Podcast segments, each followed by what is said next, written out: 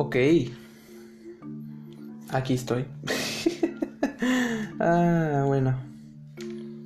¿Cómo están? Aquí estoy en otro episodio grabando de La cueva de Satsuki-sama. Bueno, quería aclarar algo y es que en el otro en el anterior episodio me había equivocado y dije que así se llamaba el podcast, pero no, ese es el es el nombre del tipo este de, mí, el que represento yo básicamente, del que lo representa a ustedes, el que representa a todos. Frases mameis, lo siento. Bueno. hoy no, no sé muy bien de qué vamos a hablar. Yo sí tengo una idea muy clara porque... Bueno, esto estuve planeando bastante. Y sé que vamos a empezar de tirón, pero es porque es lo que hay. No hay mucho que presentar porque yo ya no me presento, porque ya ustedes ya saben que soy.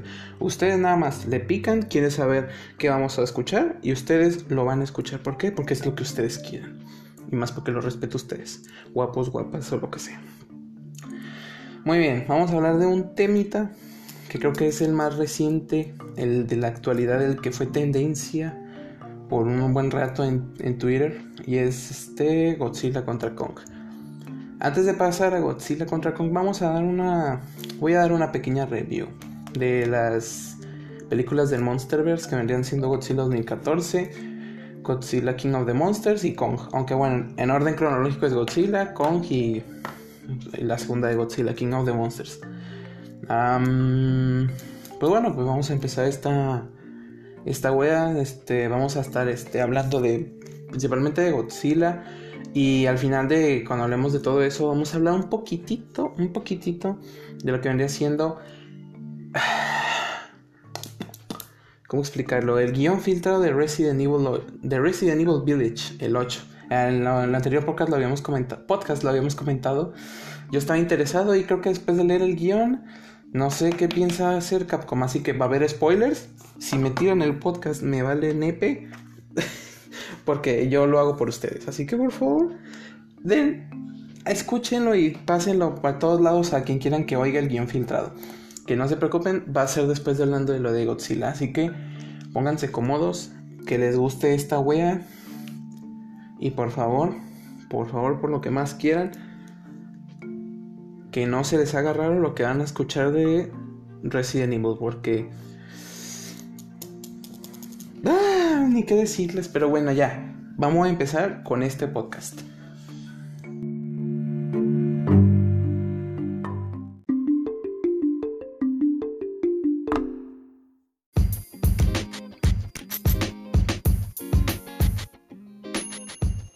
Muy bien. Aquí pasamos a el segmento de Godzilla, o bueno, en general hablando del Monsterverse.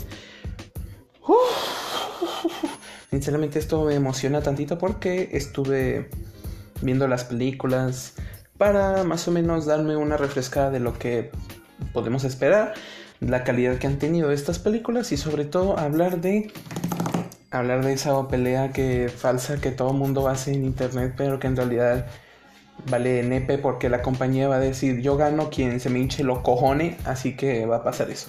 Lo siento por la palabrota, pero por favor, los que están diciendo que Kong va a ganar, no memen, por favor.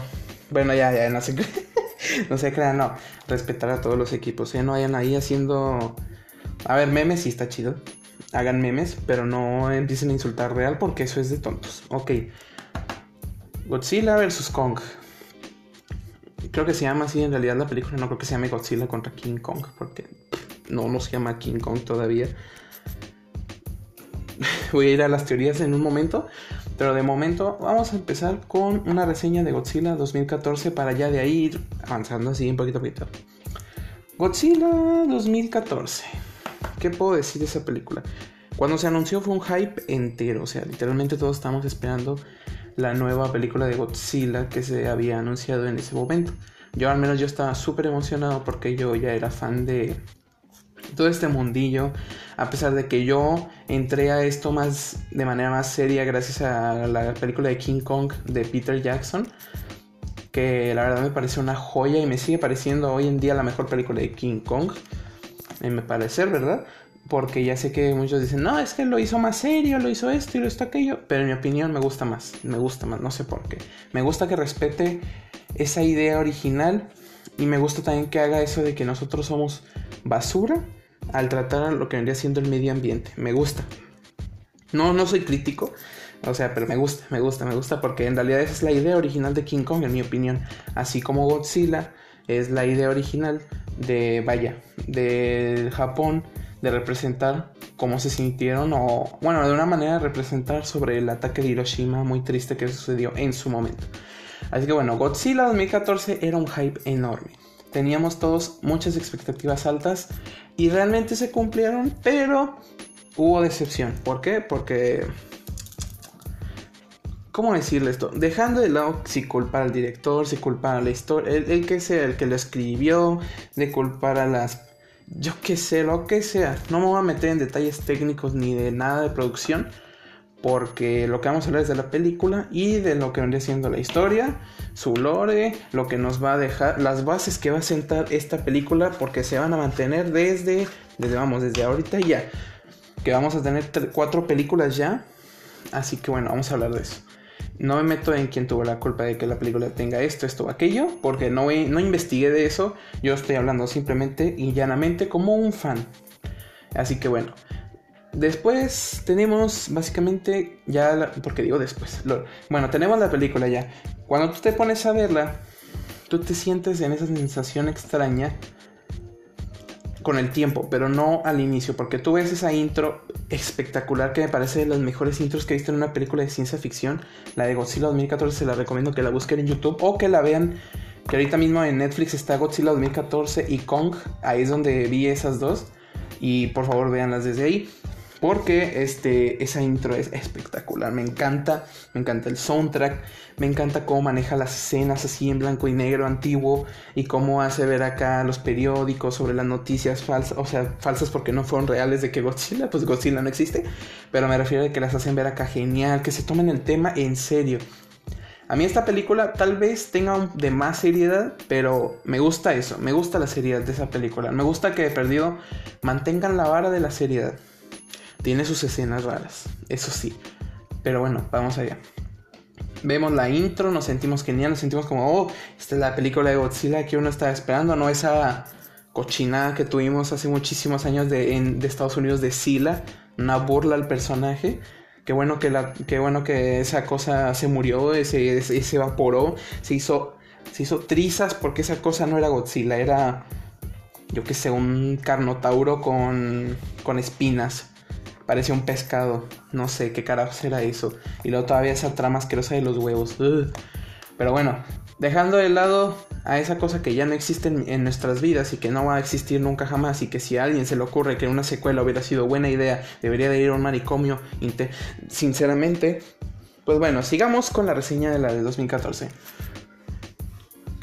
Con el tiempo te vas dando cuenta de que tenemos un problema con esa película.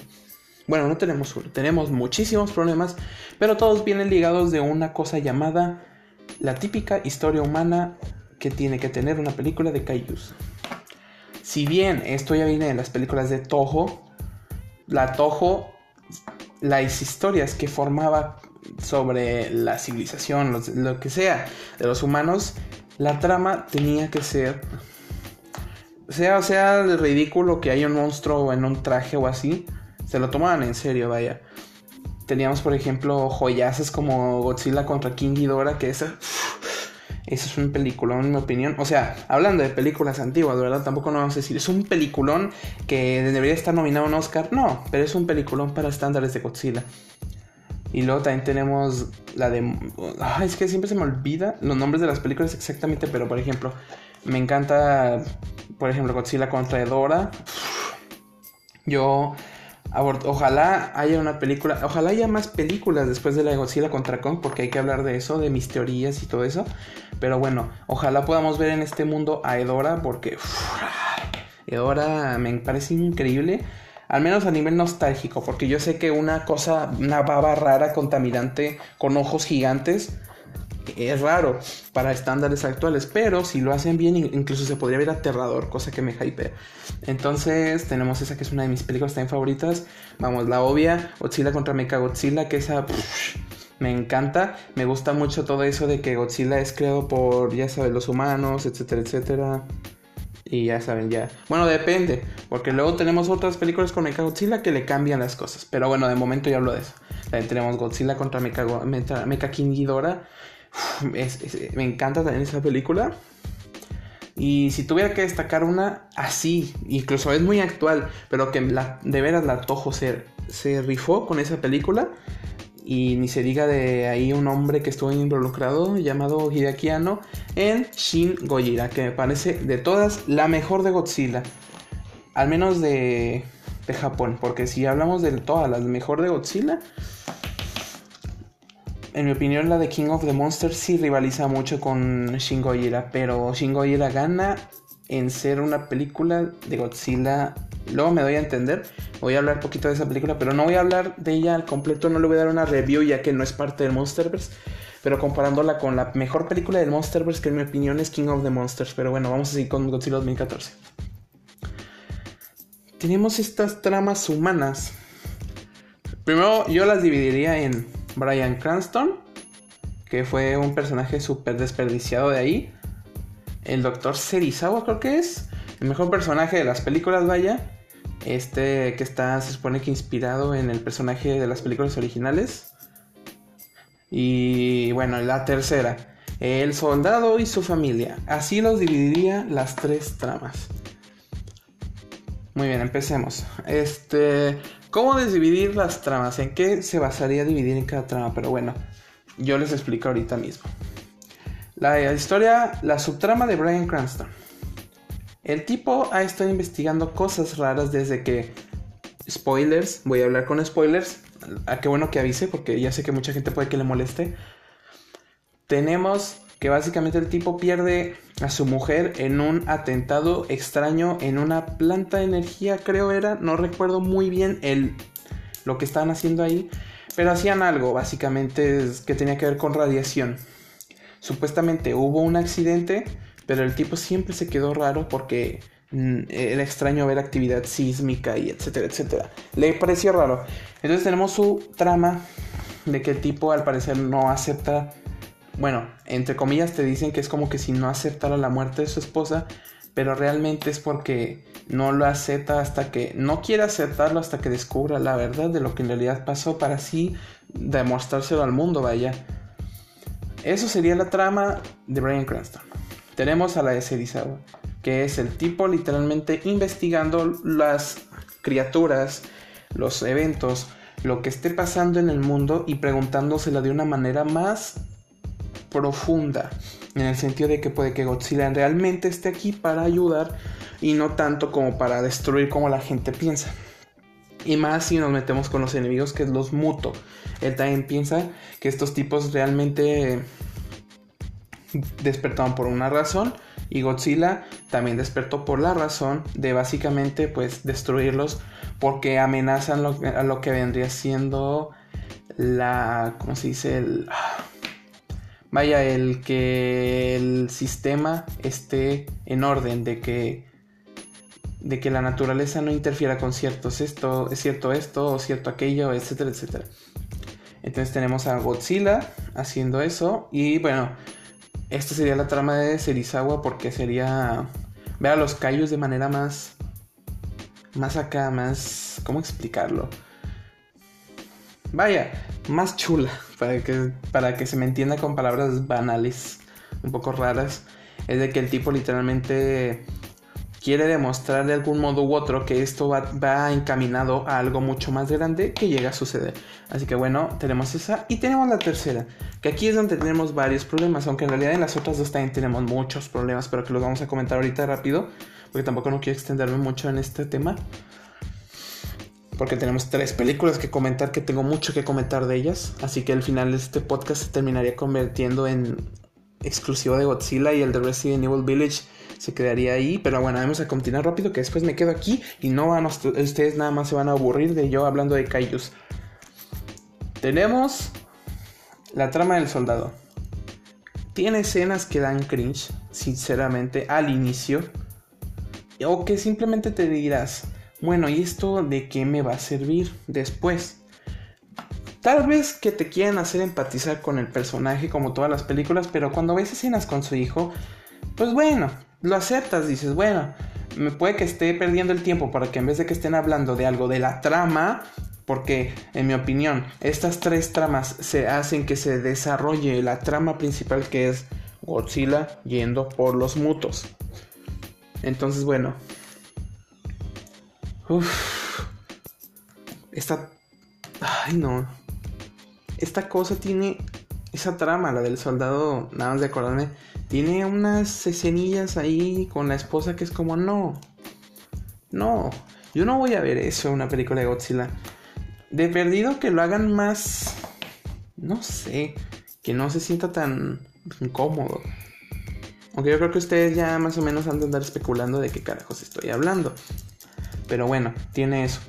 Luego después tenemos, pues ya se desarrolla más con él, más del tema militar, que si el tipo desarma bombas, que si el tipo va a ir a hacer esto allá en algo para detener a Godzilla y al Muto, porque el gobierno también quiere detener a Godzilla porque le vale un carajo lo que diga el doctor Serizawa. Procedemos con que Brian Cranston muere en el despertar de Godzilla, digo, de un muto.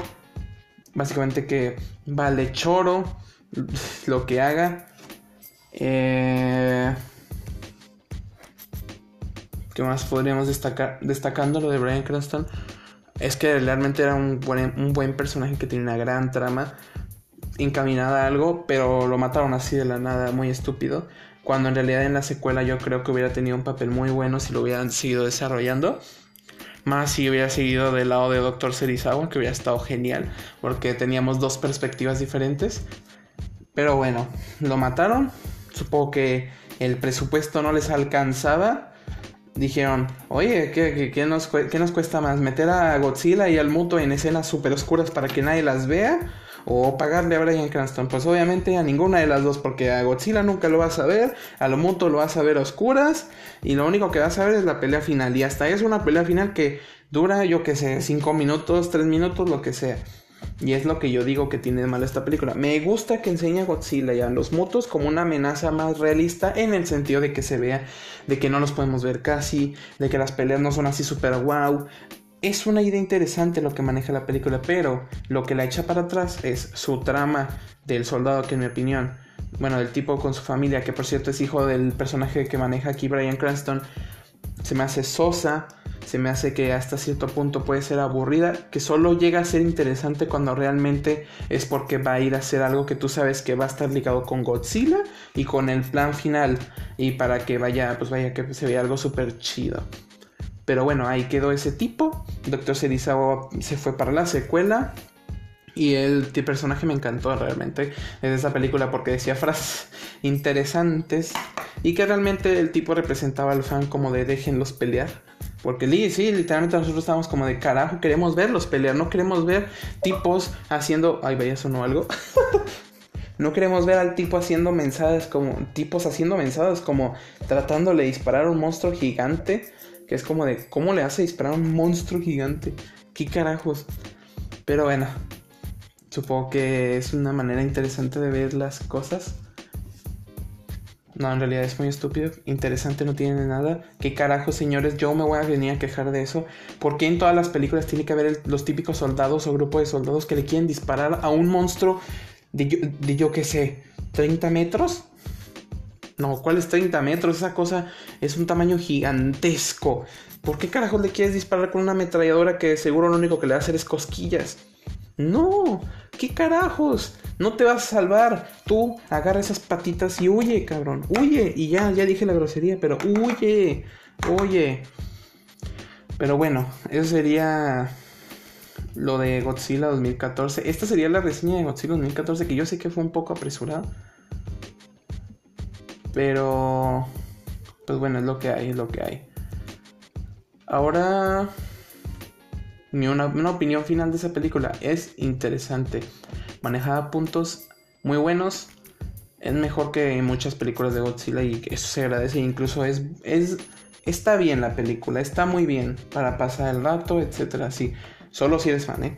No se la pongas a tu mamá, que lo más seguro es de que se va a dormir o realmente sí le vaya a gustar, pero solo si le interesa ver este tipo de temas. Así que bueno, eso es lo, cuánto le doy de calificación si le daría. No me gustan los números, pero si le tuviera que dar un número le daría un 7. Solo porque soy fan de Godzilla, tal vez alguien le dé un menos, eh, un menos puntuación. Y si son estrellas, le daría dos y media, la verdad. pero yo no doy a mí no me gusta dar calificaciones, esto solo lo hago por si ustedes quieren saber qué calificación le doy para que ustedes se animen a verla. Pero de momento eso. Pero a mí me gusta más decir, ¿la recomiendo o no la recomiendo? Si eres fancy, porque va algo genial. Y más si quieres ver las demás películas, está muy padre. Pero, ¿te la recomiendo como una obra maestra o algo así? Pues no, es más para un público como nosotros, los fans de los Cayos. Tampoco no es como la gente que se la quiere tomar como, uh, la película tiene que ser la del siglo. No. Las películas de Kaiju nunca han sido eso. Pero bueno, puede que tengamos vistas diferentes, perspectivas diferentes. Así que, pues nada, esa es mi opinión de la película. Puede que te guste más, puede que te, a les guste menos. Pero bueno, eso sería lo que yo en resumen bueno, en un resumen muy corto diría para la película. Ahora vamos a pasar para una que sí es más interesante y creo que para muchos va a ser jugoso. Y es la película de Kong y la isla Calavera.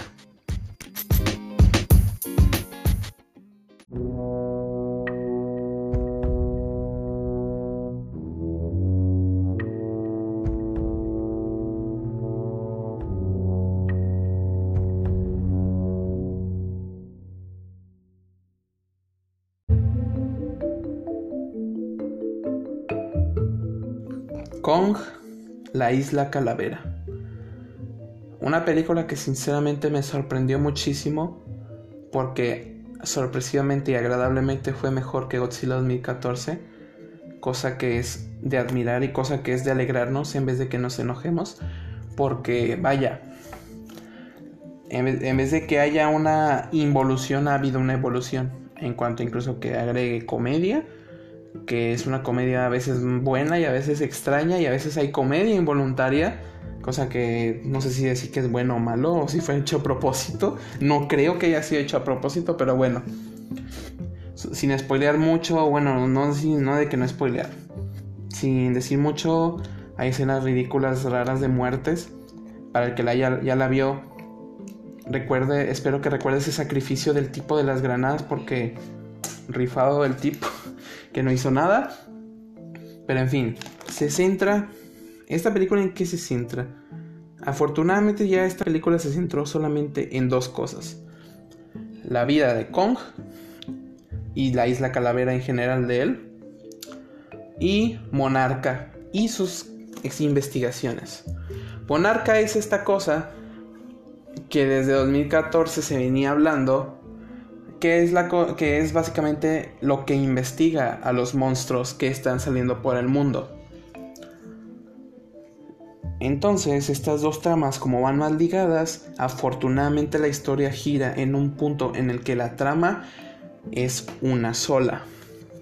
No hay subtramas, hay personajes que tienen su historia y que terminan teniendo su cierre, pero no es algo que afecte, al contrario, es algo que mejora la opinión que tenemos de un personaje. Y aquí sí que nos hace decir qué triste que se muera este o no quería que se muriera este, no como en Godzilla 2014 que literalmente era como de bueno, si se muere pues ya, ni que te digo, lo siento amigo, te tocó la muerte, pero aquí en Kong saben manejar muy bien el tema de que si este tipo se va a morir, si este tipo no se va a morir.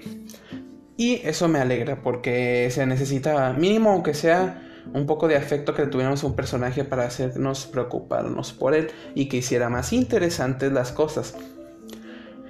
Esta película nos mete más en el lore de lo que 2014 ya nos hacía. Nos hace ver que realmente han estado investigando los monstruos desde hace mucho tiempo, que han hecho hasta incluso este vaya, cosas muy raras y sádicas como para investigar las cosas, como por ejemplo, yo que sé, mandar gente a que muera solo porque sí. como se deja entender, porque vaya, todos los que mandaron aquí tenían el riesgo de morir y eso fue lo que pasó con la mayoría. Las tramas de los personajes no las quiero hablar mucho porque sinceramente tampoco no es lo que diga wow, aunque bueno, la de este actor John C. Riley, que era el tipo este que venía de la Segunda Guerra Mundial y que llevaba ahí en la isla Calavera todo este tiempo hasta la Guerra Fría, me pareció una trama muy buena. Y hasta eso le doy mis aplausos porque ese tipo sí era de que te preocuparas por él si vivía o no. Ya dije que tenía spoilers estas reseñas, así que el tipo vive y tiene un final feliz muy bueno este, en los créditos de la película. Los demás tienen cosas interesantes que tienen en el final de la película, con la escena post créditos, principalmente hablando de, no sé los nombres de los actores, pero los identifico como Loki. Y bueno, esta sí la identifico, esa Brie, Brie Larson, que el personaje me dio igual, porque la verdad es que es Brie Larson siendo Brie Larson. Sé que tiene buenos papeles, pero aquí no. Aquí no es un buen papel. Es un papel eh, que literalmente quiere hacernos ver el poder femenino cuando realmente lo hace ver mal, que pudo haber sido mucho mejor.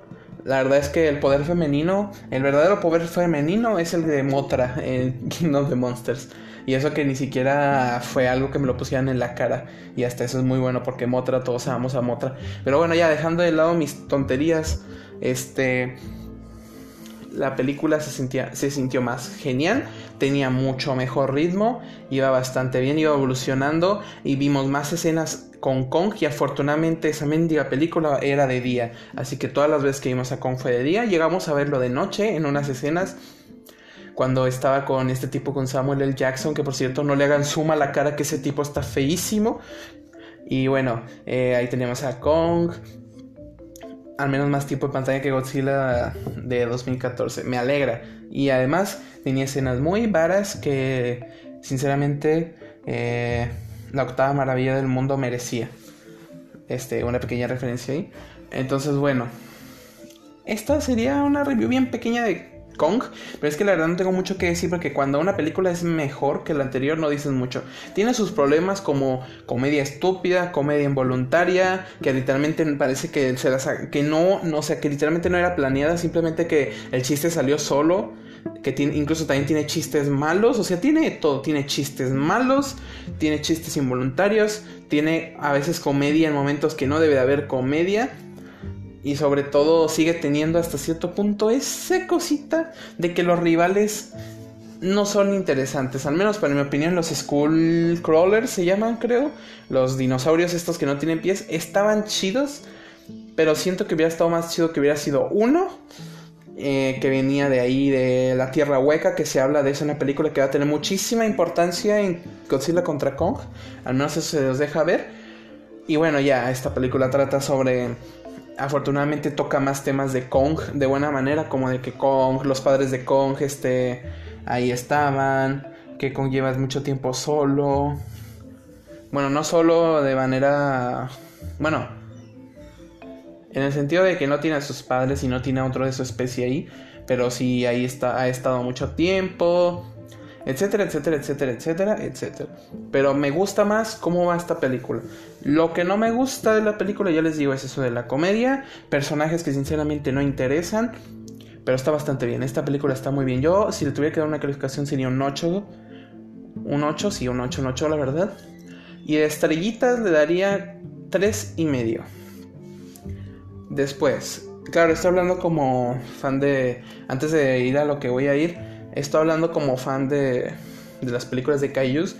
De Kaijus, no de Kaijus. No son calvos gigantes. Lo siento. Este, de Kaijus. Y bueno, me parece eso.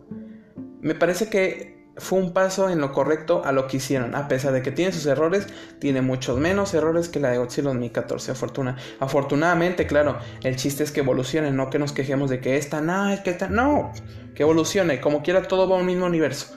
Y por eso mismo esta evolución de Kong tuvo un, un paso en la dirección correcta en Godzilla King of the Monsters, que a mi parecer es la mejor de las tres que llevamos de momento. Porque no hemos visto Godzilla contra Kong, que ojalá sea mejor que las cuatro, porque Vaya, ante todo hay que tener buena cara a las películas y más sobre más si somos fanáticos siempre hay que estar felices de que las de que estas cosas sean tendencia y de que claro que a la gente les guste y de que pues vaya esté chido, ¿no? Así que bueno, de Kong no tengo mucho que decir. Es una muy buena película. La recomiendo. Si esta sí la recomiendo ver. Está bastante padre. Tiene un soundtrack. Bueno, no es un soundtrack. El soundtrack sí está medio mediocre. Pero la elección musical de música con copyright, pues, bueno, música licenciada, sí está muy buena. Sí está muy chévere. Así que, de momento, recomendadísima. Así que pasemos a lo que para mí es la mejor de las tres. Godzilla, el rey de los monstruos la segunda parte de Godzilla 2014. Así que vamos para allá.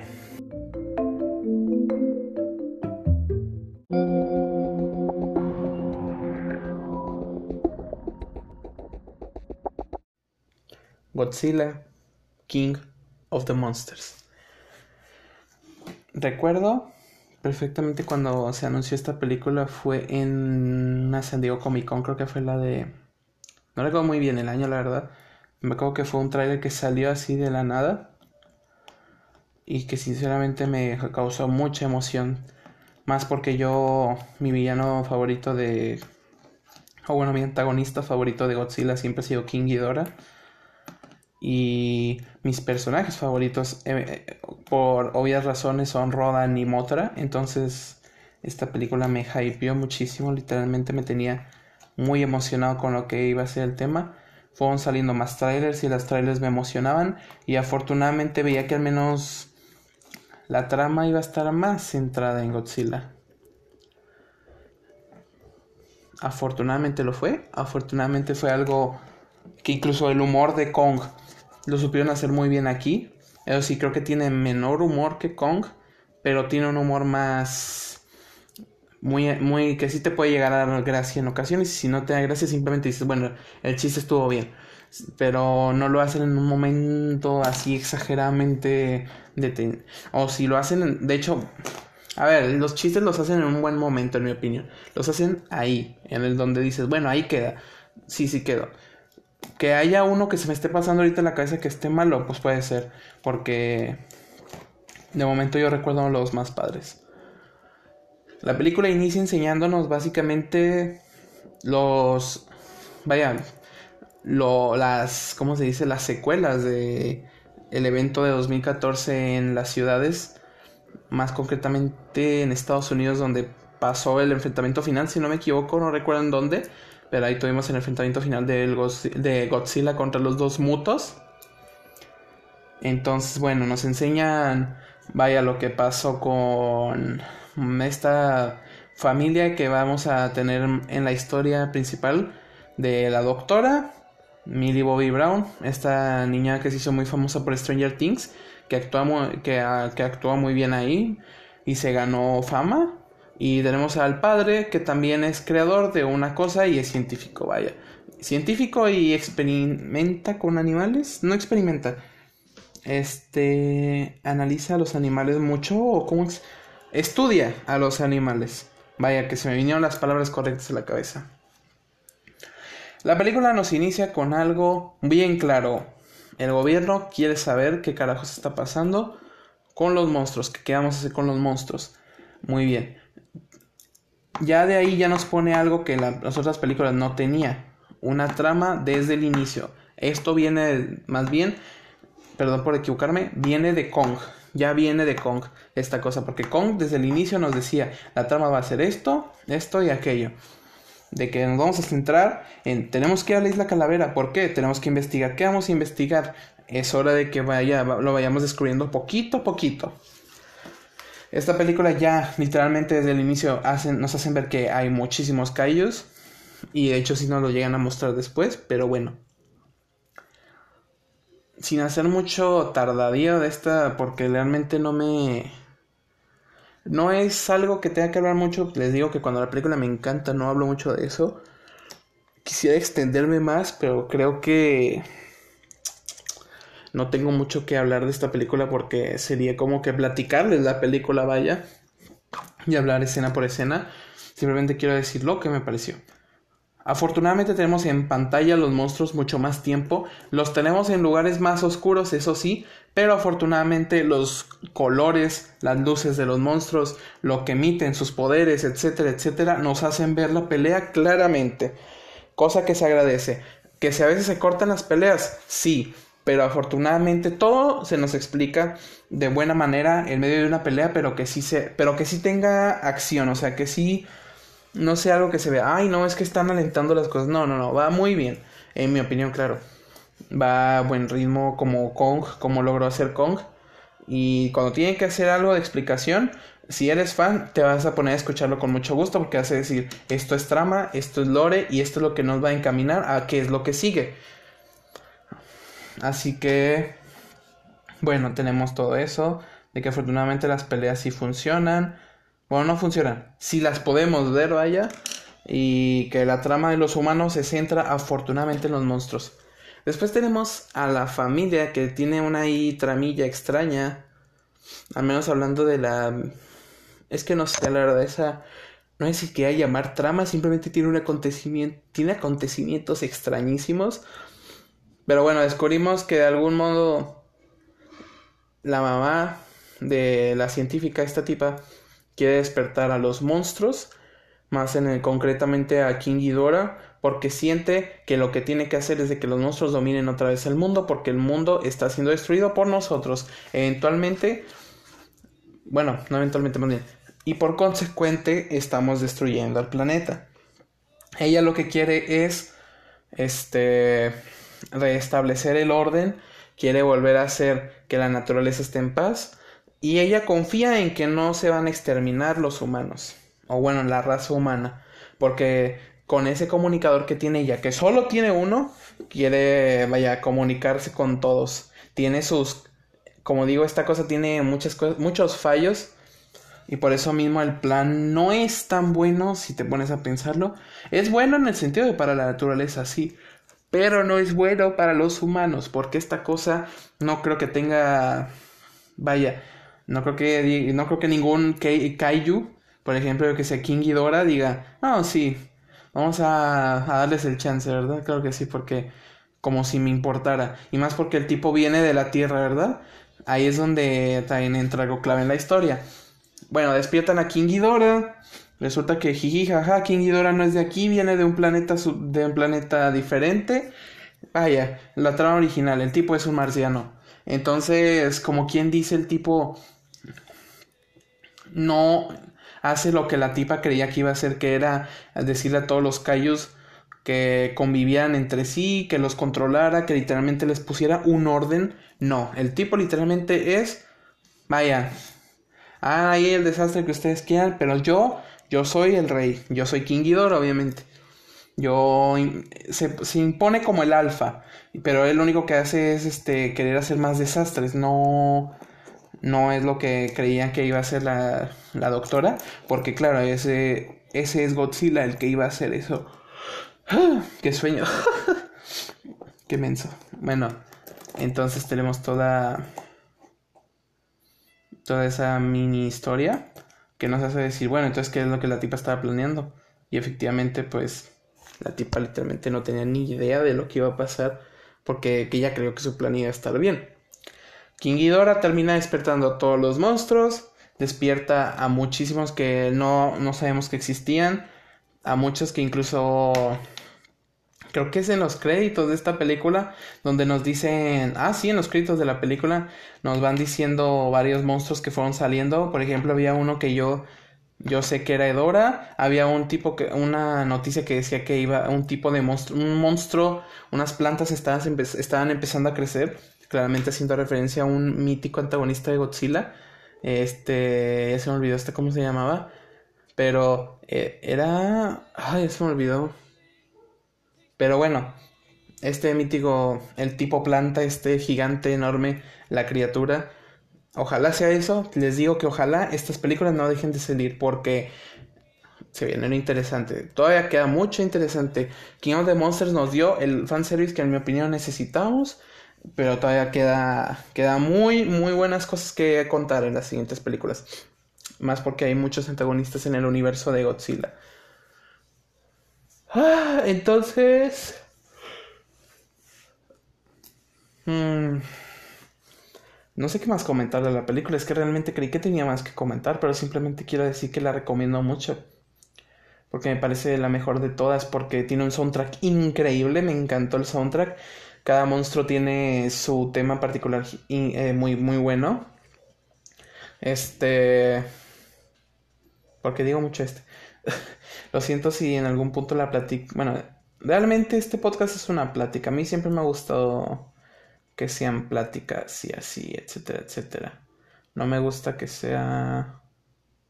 Yo que sé, algo muy... Vaya. ¿Cómo se me fue la palabra? No creo que sea algo muy scripteado, simplemente escribo una idea original de... Bueno, una idea original, escribo un tema y de ahí que salga la plática, claro, no pasa nada. Mm, entonces, bueno, la película está muy buena. Me parece la mejor de todas. Tiene afortunadamente escenas de acción. Bueno, o sea, tiene escenas de peleas de kaijus. Tiene momentos muy padres. Tiene cosas de las que te vas a acordar. La primera aparición de King Ghidorah es espectacular. Motra, pues vaya, Motra Motra tiene su. Es el que nos abre la película y es muy, muy chévere. Su escena es muy bonita esa. Y tiene chistes geniales. le hacen chistes muy padres a Motra. Y Godzilla, ni se diga, en esta película es un rifado. Si bien el tipo siempre saca power-ups, es divertido. Es divertido de ver el tipo. El, tipo. Ay, no. Es muy chévere ver a Godzilla. ¿Qué quieres que les diga? Es mi Kaiju favorito. Porque a pesar de que King Ghidorah es mi antagonista favorito de Godzilla, mi favorito siempre va a ser el mismo Godzilla. Y creo que es el más mítico por mucho y por muchísimo de, todos los Kaijus que ha existido. Porque claro, ha habido muchos. Está Gamera. No sé si contara. Ay Dios, pero qué sueño, boludo. no sé si contara Ultraman. No, ese no es un. Bueno, no sé si. No, Kaiju es un monstruo gigante. Ultraman es otra cosa. Pero bueno. Me refiero a que de cosas gigantes. Creo que es de lo más mítico. Es el más mítico, en mi opinión, incluso. Vamos, que tú piensas en Japón y lo primero que se te viene es anime criaturas gigantes. Y bueno, por, su, por, consecuente tú piensas en Godzilla. En la comida rara, eh, el humor extraño y que es una ciudad increíble. Así que bueno, Godzilla sí se ganó un puesto en, en ser mitiquísimo.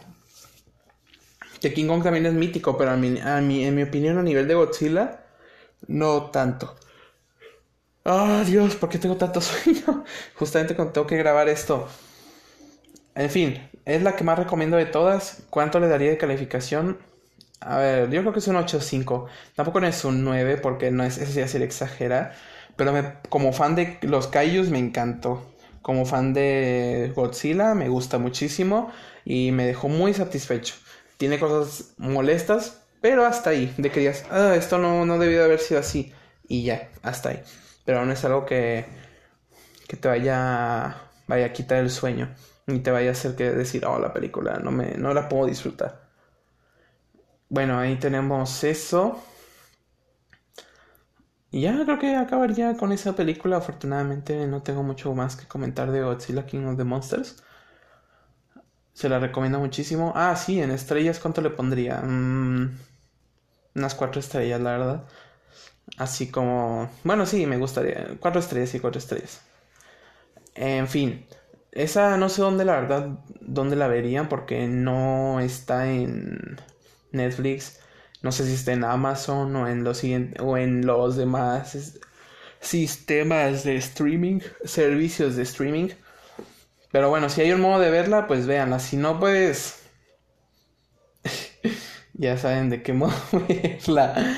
Es un modo feo, yo lo sé. Pueden rentarla, claro si es que todavía existe eso. En Xbox pueden en Microsoft, bueno, en la tienda de Microsoft, en Xbox, etc, etc, la puedes rentar, no sé cuánto, cuál, cuál es el precio, pero bueno, o también la puedes comprar en DVD, Blu-ray, etcétera, etcétera. Si es que, claro, quieres pagar por una película de esas, que en mi opinión sí estaría chévere, pero solo si te termina gustando, claro. No vas a comprar una película solamente porque es como de Ah, me la recomendaron. Comprar película. Pues no. Primero dices, quiero ver si me gusta y así, así. Yo recomiendo que de algún modo u otro... A ver, ustedes, yo no estoy tonto. Tú no estás tonto el que me está escuchando. Tú y yo sabemos de qué modo la quieres ver. Y adelante, porque ningún servicio nos la van a poner en la cara. Y si eres alguien que dice, no, eso está mal, pues bueno, eh, adelante amigo, busca un modo en el que se pueda ver y yo, ustedes dirán, entonces, ¿cómo la viste tú? Yo admito que no la vi de manera, de la manera más linda posible, pero es que realmente yo no sabía dónde encontrarla y si pudiera, créanme que de algún modo u otro la rentaba y así porque me dan ganas de verla muchísimas veces.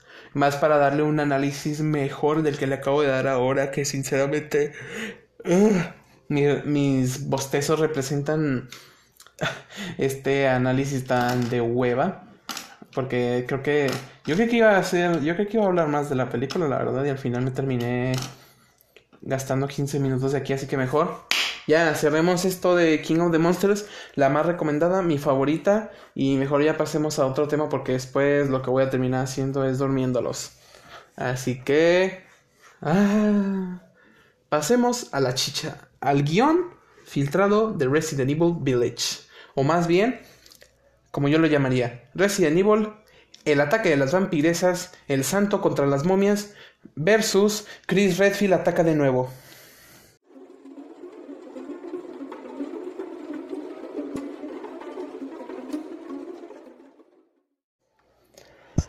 Ok, sinceramente creo que ya no voy a hablar de el guion filtrado de Resident Evil Village Principalmente porque siento que no es algo muy... Vaya, no me quiero dar a extender mucho. Pero sí tenía ganas de hablar de eso. Pero creo que ya no voy a hablar porque... Vaya, la trama del 7 no me gustó mucho. Estaba muy ligada a eso. Pero bueno, si se las puedo resumir, es de que básicamente Chris lleva buscando a esta tipa, a la Lady Dimitrescu, a la vampira que enamora a todos por su pecho, por su don, vaya, por su increíble narrativa. que no, no, no realmente, ya sabemos que fue por cochinadas. Y bueno, pues también está bien, digo, pues cada quien, cada quien yo, yo, yo respeto, vaya. Me cuesta creer que una personaje se haya hecho famosa solamente porque esté alta y tenga buen cuerpo. Pero bueno, Internet haciendo de las suyas de nuevo. Muy bueno. Entonces, esta tipa tiene algo relacionado con lo que anda siendo la niña Evelyn, creo que se llamaba, no me acuerdo, de Resident Evil 7. Que sinceramente esa cosa fue fumada increíble. Que bueno, este, esta niña les metió un parásito súper extraño a la familia Baker, ya saben, los Baker y bueno, pues ya pasan los temas de Resident Evil 7, etcétera, etcétera, etcétera, todo eso.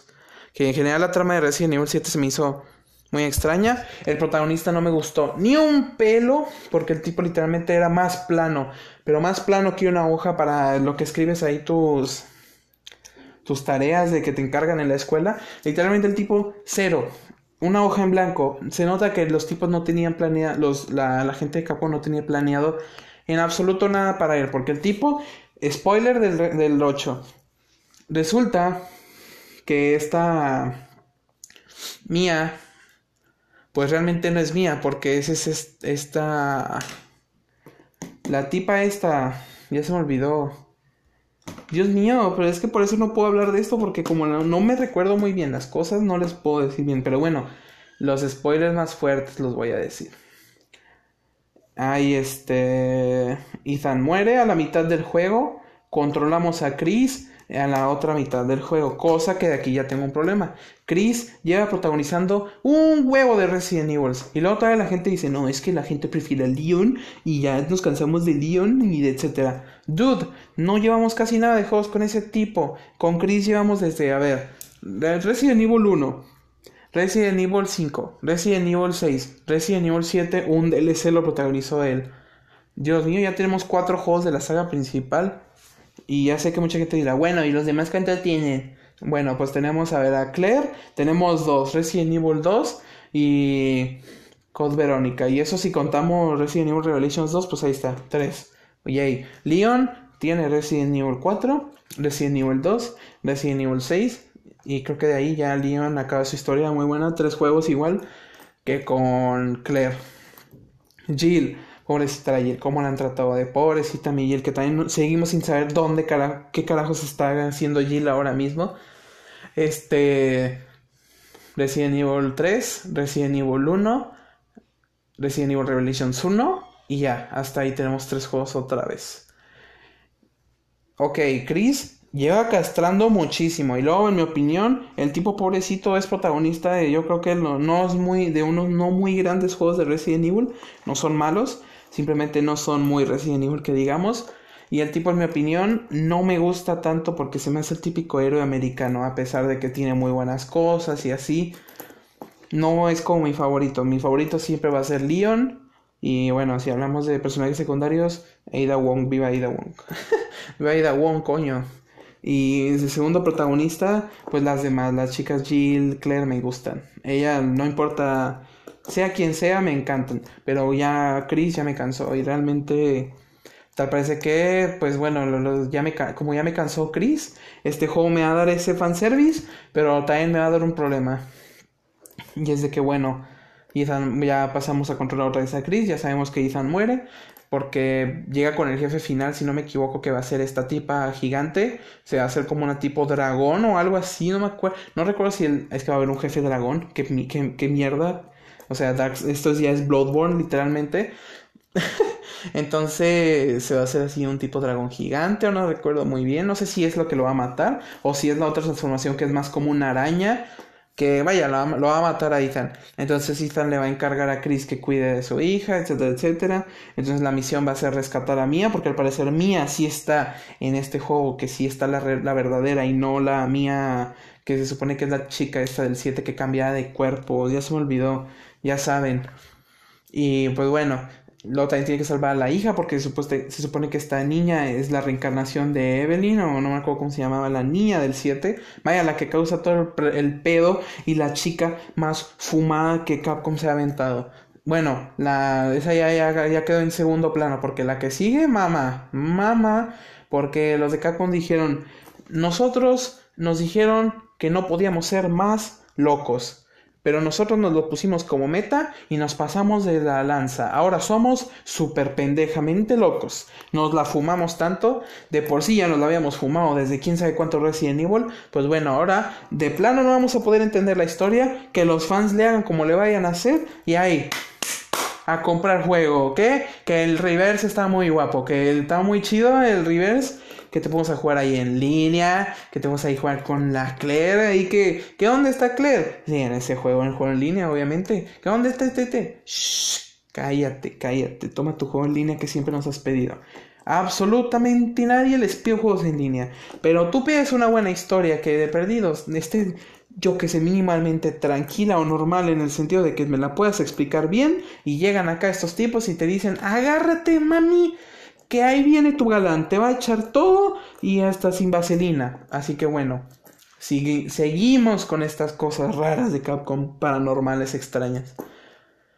Entonces, bueno, se, acá termina esto. Chris salva a la.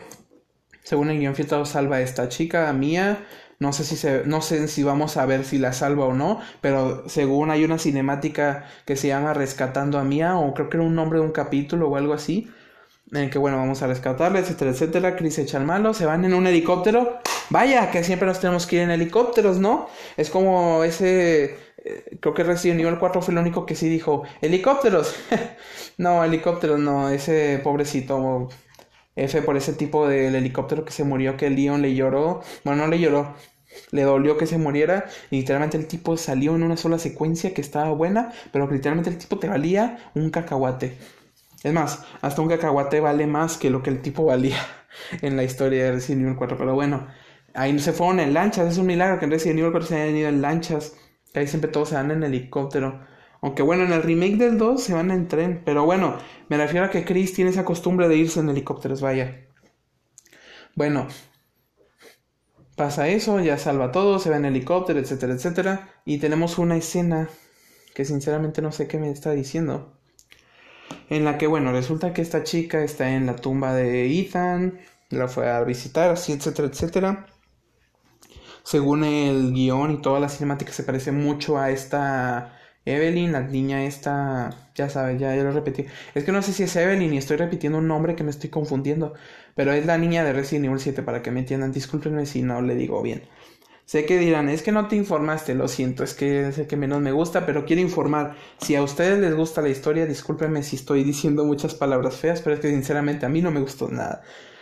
Yo sé que a lo mejor hay gente que la va, a la, va a platicar de una manera en la que digan, bueno, pues sí está bien, este tipo exageró. Y me alegro porque pues al final y al cabo que tenga éxito, pero a mí se me hace fumadísimo. Yo no digo que de gameplay, de, de temática y de todo, se ve que va a estar muy, muy padre.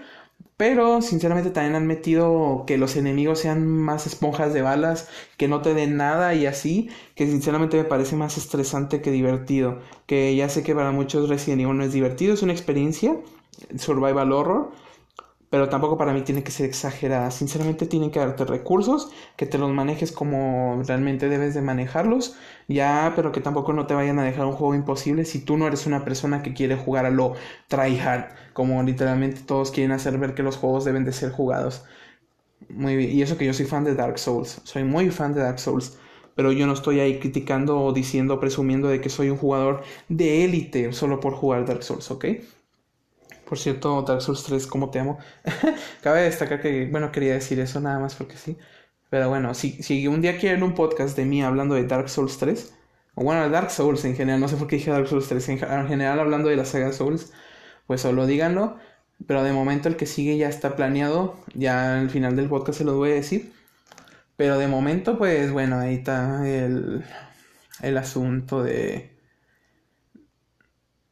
¿Por qué me quedé callado? Boludo, me quedo callado mucho tiempo a veces. Lo siento si a veces uso palabras que no son de, de mi vocabulario porque seguro, ah, dice boludo, pero no es, es que él no es argentino. Pues discúlpenme, es que estoy acostumbrado a decir ese tipo de palabras. Por favor, discúlpenme si de verdad les ofende o si les da cringe o lo que sea. Así que bueno, me disculpo. Pero bueno, este, ya tenemos esta escena donde está la hija de Ethan, está ahí en la tumba, se parece mucho a esta, ya les dije, a, a la niña de Resident Evil 7, disculpen si repito mucho eso, pero es que es la única manera en la que ustedes puedan identificarla, vaya.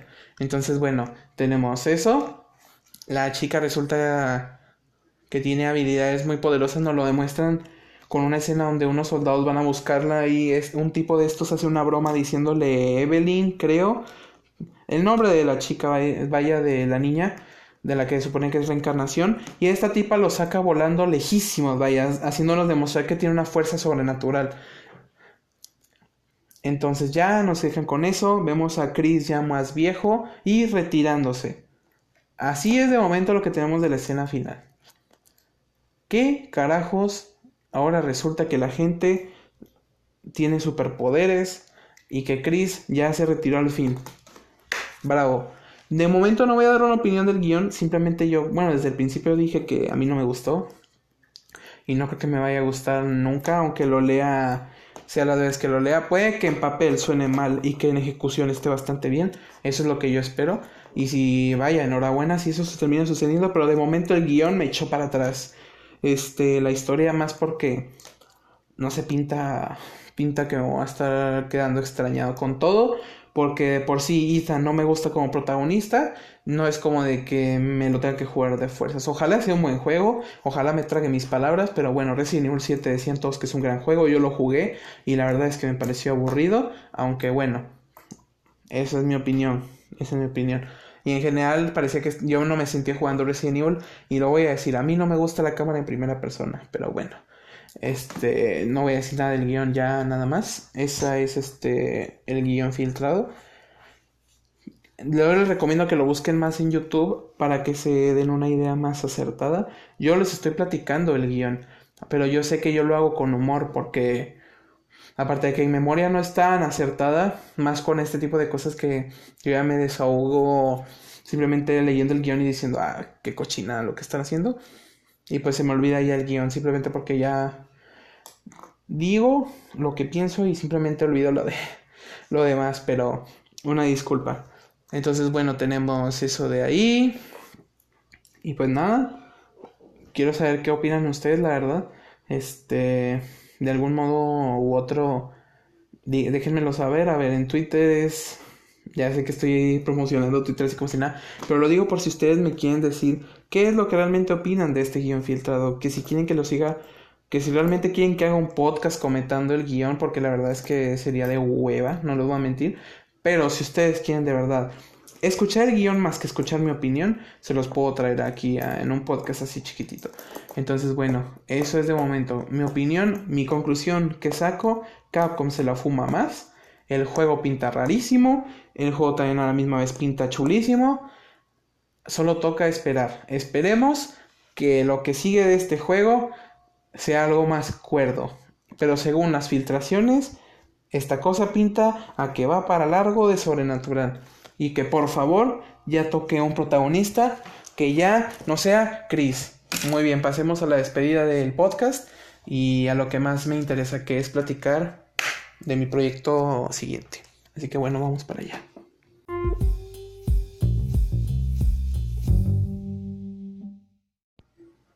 Uf. Aquí vamos ya. Un podcast menos. Digo, un podcast menos, pues ni que tuviera planeado hacer 100 y que ya 99 menos, digo 98 menos. No, es que a veces me sale cualquier mensaje porque oh, este podcast otra vez tenía planeado de hablar de algo y casi no hablé de nada. Este, también me quedó lo de hablar sobre Godzilla contra Kong, de lo que pienso, mis teorías y etcétera, etcétera. Pero creo que eso lo vamos a dejar para el siguiente, el siguiente del que sigue podcast. Bueno, o sea, es que sigue, vaya sigue el más importante para mí y luego de uno que sí va a estar muy estructurado, muy elaborado, se los prometo así, se los prometo. Y después de ese ya seguimos con voy a hablar de Godzilla contra Kong y hablaremos otra vez de noticias. Ojalá sigan saliendo noticias y las hablaremos aquí, las comentaremos aquí y pues nada, pero bueno, este lo de Godzilla contra Kong, discúlpeme si no hablé de eso de verdad. Este, eso se los quedo debiendo para el siguiente, del, o sea, el que sigue del siguiente podcast. Ok. De momento, muchísimas gracias de verdad por si es que alguien escucha este podcast, la verdad. No tengo muchas ilusiones de que me oigan, si les soy sincero, pero lo hago por si a alguien le interesa mi contenido, por si a alguien le gusta, por si esto llega a tener éxito, no porque quiera tener dinero, quiera tener fama, no, quiero que, bueno, fama sí, para que mucha gente lo escuche y de verdad escuche mis opiniones y vea que pienso diferente a los demás, vaya, de que no quiero simplemente ser una persona que da su opinión y, y punto y lo hace ver como una realidad absoluta. Simplemente quiero ver si hay una persona más por ahí que se siente identificada con, vaya, mis opiniones y que diga, vaya, es diferente a lo que siempre dicen los demás, me gusta y me alegra. Y pues vaya, es lo que yo quiero hacer de algún modo u otro voy a ver cómo subir esto a todas las plataformas, absolutamente todas, que sea YouTube, y bueno, o sea, las que me faltan como YouTube, este, una que otra por ahí, pero de momento, gracias a todos los que lo escuchan en, en Spotify, en esta aplicación de Anchor, donde grabo el podcast, en en las plataformas que se sube también el podcast. De verdad se los agradezco muchísimo. Espero que ustedes interactúen más, por favor. Este, se los, se los pido por favor que es en, en mi Twitter personal que es arroba Jufierot, que se los dije también en el otro podcast. Sé que mucha gente no lo va a buscar y sé que mucha gente tal vez no le haya gustado mi podcast, pero de favor se los pido si ustedes quieren que mejore la calidad de este podcast, que me lo estoy tomando muy en serio de verdad. Quiero que por favor este, se queden conmigo a mi, vaya, que se queden conmigo, vean cómo avanzamos, para que de verdad vean que yo me comprometo de verdad a, pasar, a hacer que ustedes pasen un buen rato conmigo y que vean que de verdad yo no hago esto simplemente por cualquier cosa. Lo hago por hacer una bonita comunidad, porque hay gente acá a nuestro alrededor y que vaya, pase lo que tenga que pasar. No sé que el camino no va a ser rápido, sé que va a ser lento, pero sé que si lo voy haciendo de poco en poco vamos a tener éxito. Así que de verdad les mando un beso a los que de verdad sí se quedan y un abrazo a quien sea, no me importa. si te gusta mi podcast, de verdad te lo mando. Y muchísimas gracias si lo apoyas. Créeme que voy a seguir aquí. Créeme que por favor quiero aumentar la calidad. Y el siguiente podcast va a ser una prueba porque voy a estar hablando de la serie en Netflix de Shira, que es original de Netflix. Que hicieron una historia, en mi opinión, muy buena, infravaloradísima esa serie, que lamentablemente recibió críticas por cosas que ni siquiera son ni siquiera son cosas o críticas que afecten, o más bien, ni siquiera son críticas que hayan afectado la serie o que nos hayan hecho pensar diferente y que realmente la recibió solamente porque creíamos que iba a ser otra otra serie que hiciera no sé que le hiciera justicia a la gente que se supone que está ahí pidiendo a gritos series de ya saben con ah, vaya que sean políticamente correctas pero en mi opinión esta historia, esta serie tiene algo muchísimo más que ofrecer más que eso. Y espero que por favor en el siguiente podcast me acompañen para verlo, porque realmente quiero enseñarles que este tipo de series también pueden tener éxito. También voy a estar planeando un podcast con una persona, con un invitado. Obviamente no es alguien que conozcan, no voy a decir, o oh, el siguiente invitado va a ser, yo que sé, Rafa Nadal, este, Iker Jiménez y ¿Qué, les puedo decir? El, el, Polo Polo, bueno, ya falleció, lo siento. Yo qué sé, no les voy a decir que voy a hacer una colaboración con Televisa. ok, no, no. Una colaboración con un amigo así. Nada más para que ustedes escuchen una conversación. Que se la pasen chido, etcétera, etcétera. Vaya, que, que nos escuchen a los dos platicar un rato. Pasan un buen rato acá de chill, relax, hablando de varios temas. Y bueno, vamos, vamos, vamos para allá. Este podcast está más de relajado, pero me estoy emocionando porque el que sigue es muy importante para mí y espero que ustedes de verdad lo escuchen. Así que bueno, de algún modo u otro, espero que les haya gustado este podcast. Hablé un poquito de el Monsterverse. Hablé un poco, hablé nada de Resident Evil, la verdad, pero es que la verdad no me quería extender mucho en este tema porque ya me había extendido en su momento cuando se anunció Resident Evil Village. Y sin más que decir, me despido mucho, no tengo una despedida, la verdad, así que bueno, me la voy a inventar ahora mismo y es la siguiente. Gente, respeten por favor los gustos de los demás y ustedes también hagan que sus opiniones y sus cosas sean respetadas, pero que también no sean ofensivas para nadie, que no hagan ver a los demás que no tienen la razón, simplemente ustedes digan lo que ustedes piensan y digan, en mi opinión, quisiera compartirla con ustedes y ya, nada. Un saludo a todos los que realmente son seguidores acá del podcast o que quieren de verdad ver qué va a pasar con el podcast. Yo me despido, ya les di mi opinión, les toca dar la suya y yo de aquí me voy a yo que sé, a checar más temas de qué hablar. Soy yo, un otaku con una opinión. Esto fue la cueva de Satsuki-sama. Y recuerden que la bendición de la Lady Cejas los bendiga. Hasta la próxima.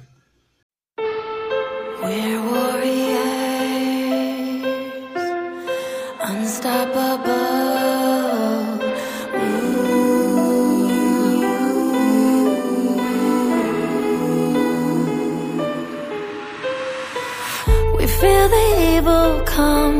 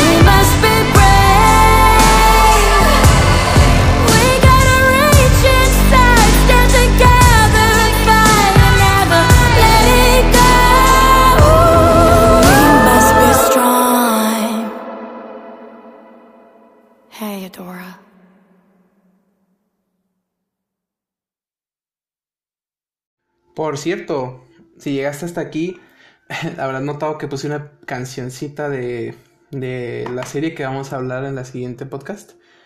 Y bueno, esta es una escena post créditos. Si me estás escuchando de verdad, confía en mí. Vamos a pasar un buen rato en los siguientes podcasts. Y te prometo que yo no voy a abandonar esta. Bueno, esta web. Alguien está estornudando. Esto sí que es un detrás de cámaras, de verdad. Escena post créditos que les voy a decir. Nada. Que gracias por llegar hasta aquí. Y que si me cae el copyright en este podcast, voy a llorar. Pero bueno, venga. Al menos ustedes, los que si le cae el copyright, ustedes habrán escuchado de que yo, bueno, etcétera, etcétera. Nos vemos y hasta el siguiente podcast que es el más importante. Un saludo y siempre tengan una opinión que siempre va a haber alguien que la va a escuchar.